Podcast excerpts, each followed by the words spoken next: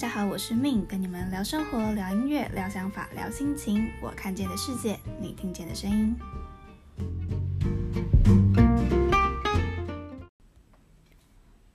Hello，大家这一周过得好吗？我这周跟我表姐去看了一部电影《欠天家》。我上一次看电影是前年的事了，看了《Frozen》第二集。然后就是朋友说要看，所以就看了那一部电影。然后这一次也是表姐问我要不要一起去看《浅田家》，我说哦好啊好啊，然后就去了。是一个对电影毫无选择欲望的人。那好像是我第一次进电影院看日本电影，我发现日本人蛮会拍这种温馨感人催泪片的。我记得我小时候看的第一部日本电影是。呃，什么奇迹啊？心动奇迹是吗？玛丽与三只小狗的奇迹，应该这样，就是有一只柴犬嘛，然后再讲地震后人跟狗狗的故事。我记得我那时候看到就是大哭，我心想天呐，太感人了。那是我第一次看电影看到哭。然后后来看了《牛铃之声》，就是讲一对爷爷奶奶跟牛的故事，一部韩国电影，哇，我也是嚎啕大哭。然后再下一次哭就是看。玩具总动员了，哭点很奇怪的一个人，但这些都在家里看的啦，所以就是在家里看电影，然后看到哭这样子。唯一一次在电影院哭出来，应该是幼稚园的时候，那时候全班老师带全班去看那个《Harry Potter》，那其中有一段大家知道吗？他们在厕所里面，然后。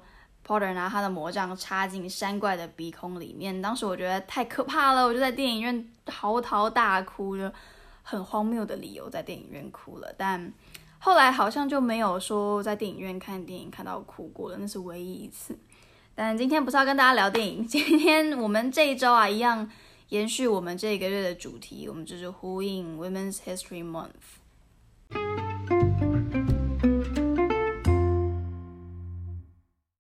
跟大家分享一个数据啊，根据统计，二零二零年美国男性的薪水是女性的一点二倍。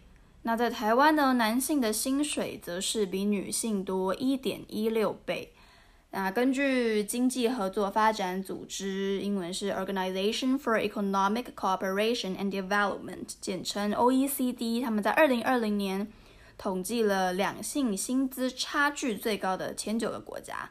那跟大家分享一下，第九名是奥地利，第八名墨西哥，第七名英国，第六名加拿大跟美国，第五名以色列，第四名拉脱维亚跟智利，第三名日本，第二名爱沙尼亚。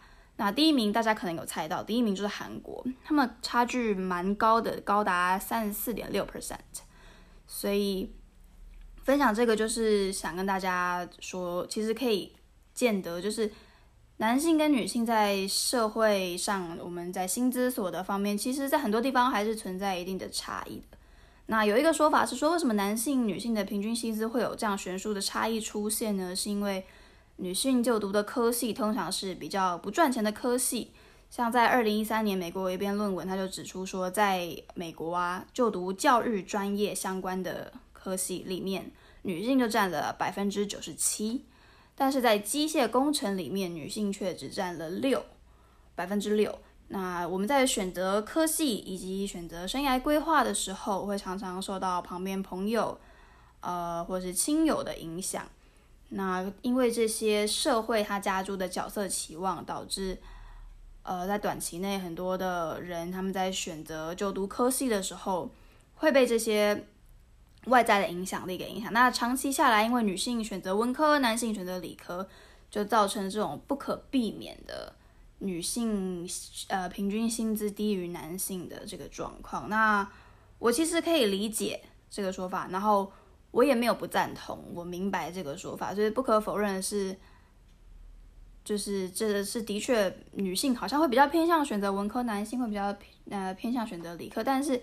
有一件事情很重要，是在很多的地方，其实就算女性跟男性做了一样的工作、一样的职位、一样的内容、一样的位置，领的薪水却更低。那当然这个问题它涉及广泛了，我们要讨论女性何时开始自我意识抬头，要讨论社会赋予两性的框架，要看起来是一个很在一个很狭义的两性性别的框架里面来讲这件事情，但同时这个事情又我觉得很复杂，对我来说是这样子的，要面面俱到讨论这个议题，可能。嗯，还是对我来说是有点挑战的，所以其实今天主要不是要跟大家分享这个，今天讲到的，嗯，主要还是会聚焦在女性的部分。那今天是我们的新单元啦，新书分享啊，不不是新书，是我自己读的新书。那会提到我刚刚说到那些，是因为今天要分享的是跟女性相关的一本书，我最近看的蛮有意思的，所以想跟大家分享。是大陆作家阎连科的《他们》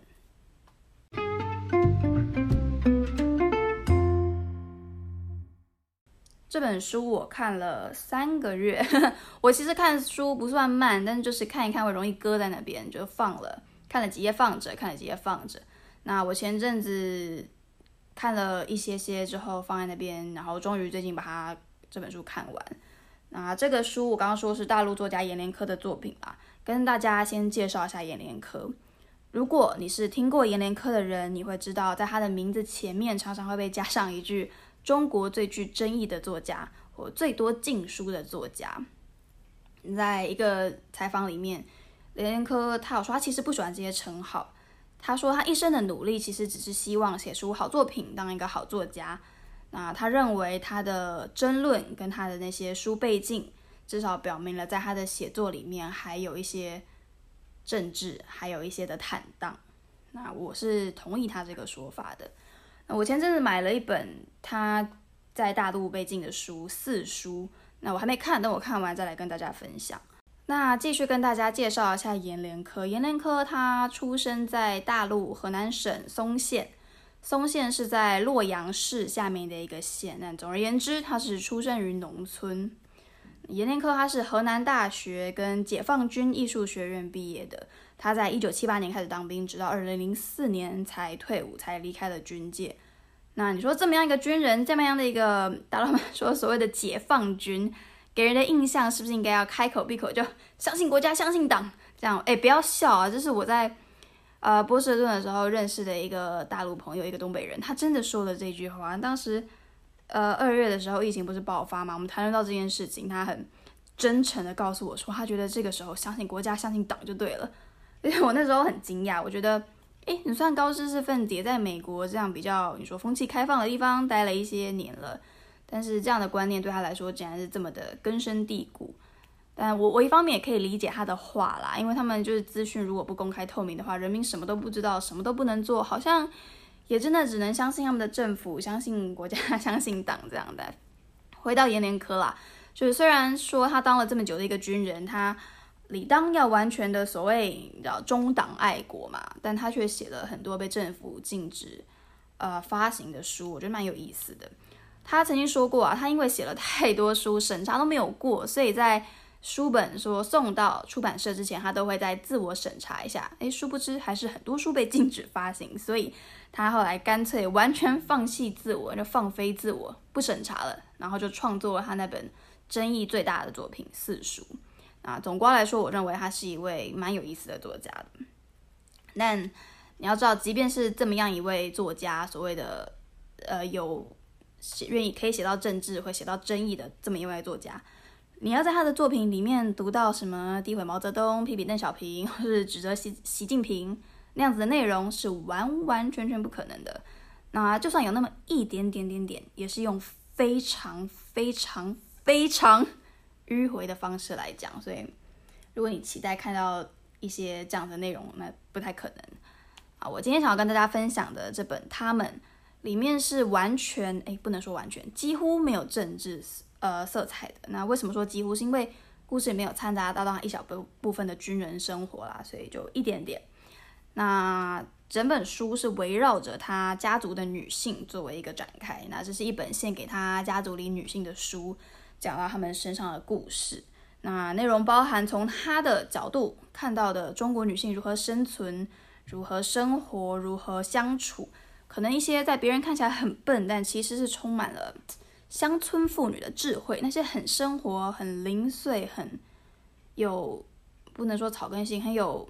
土地连接的那些故事，那刚刚有说到他来自农村嘛，所以这些故事背景主要都是呃在农村发生的。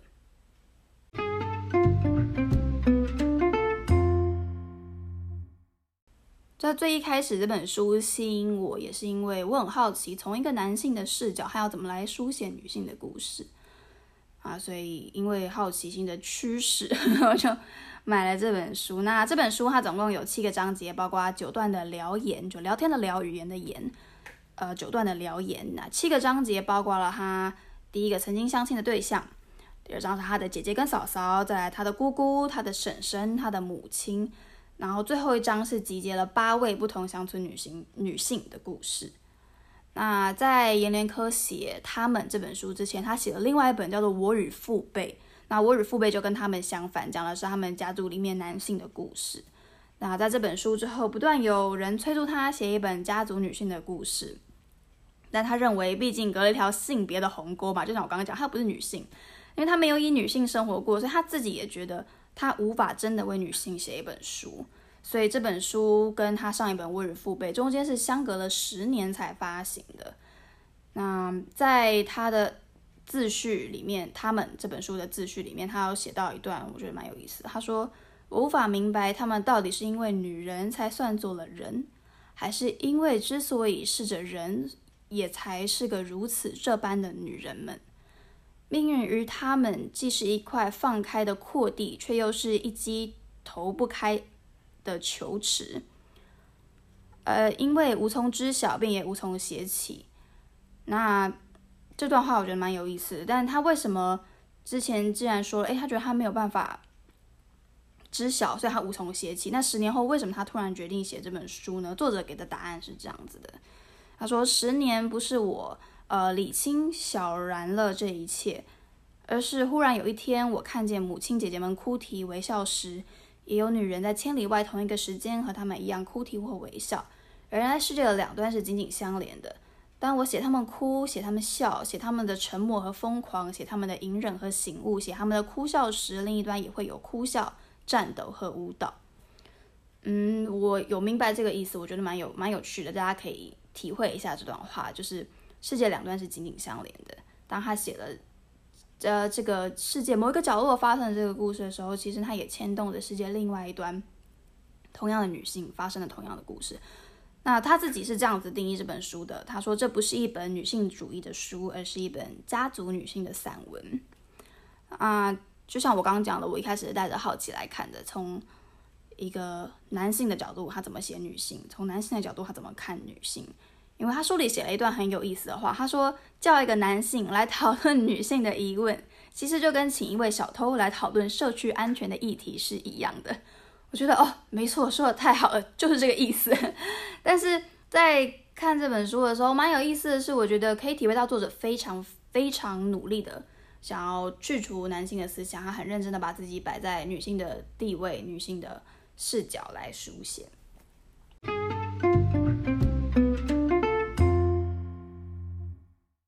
整本散文读起来是舒服的，那我蛮喜欢作者描绘人物的方式，其中我特别喜欢他描写时间的方式，我觉得很漂亮，是很有推移感、很有画面的那种时间的描写，就他把分秒都写进文字里面了，我觉得很好。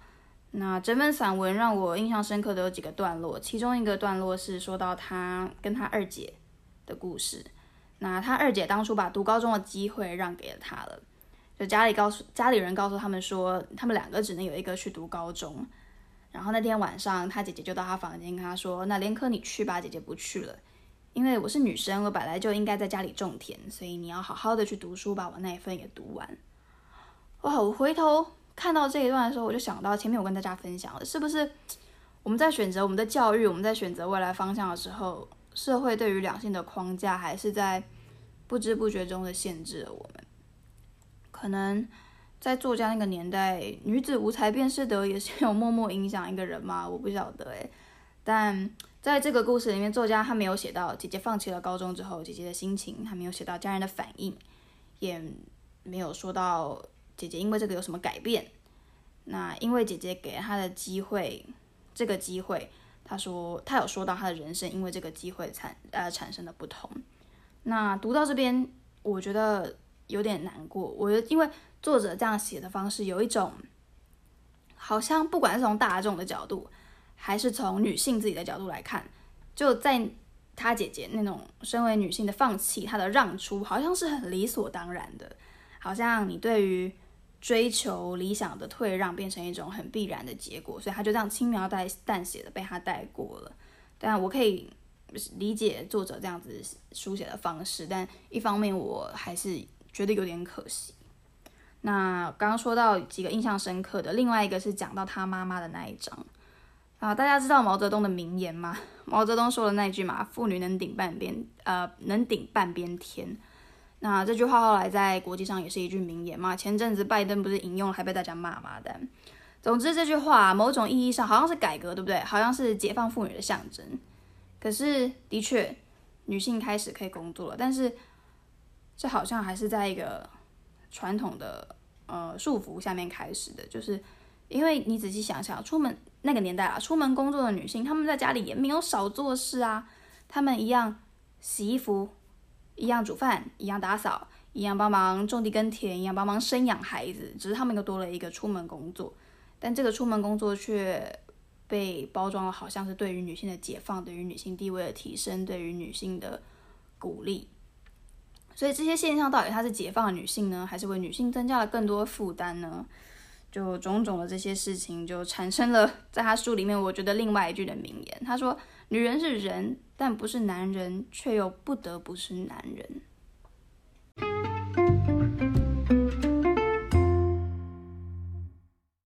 你整本书，它其实没有在我刚刚说的有点有些可惜的部分，就在他像跟他姐姐的故事，他没有描写到姐姐的心情，没有说到姐姐的后续，因为这件事情的后续，就撇除掉这种比较可能悲伤、难过、纠结的部分。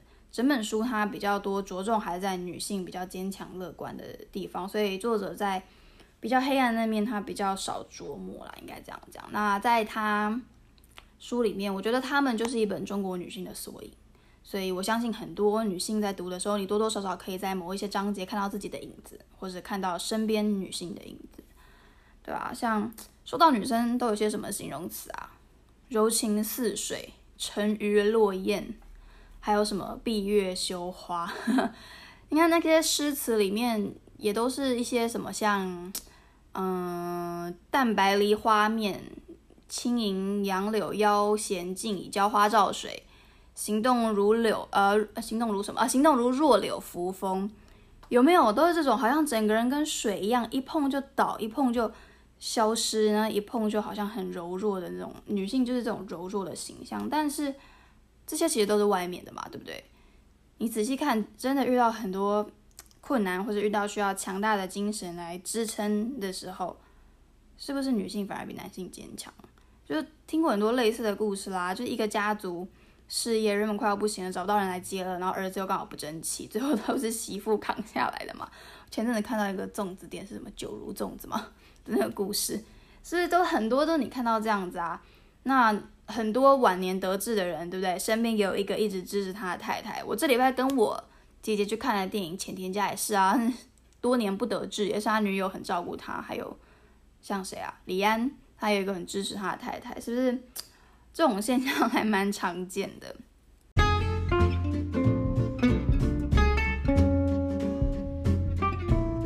所以今天就是简单跟大家分享一下他们这本书。那不能说是我的观后感，因为你要说观后感，我可以跟你聊好几天。这里就是一个很简单的分享。那我自己读了，觉得蛮有意思，有些地方读到会让我觉得，嗯，这是个好问题呢。作者丢了一个很好的提问出来，所以希推荐大家可以去看一下，就是我近期觉得嗯蛮不错的一本书。所以今天这集想要跟所有伟大的女性说声辛苦了。那每个星期五晚上九点，周五轻松聊准时上线，Stay tuned，我们周五见，拜拜。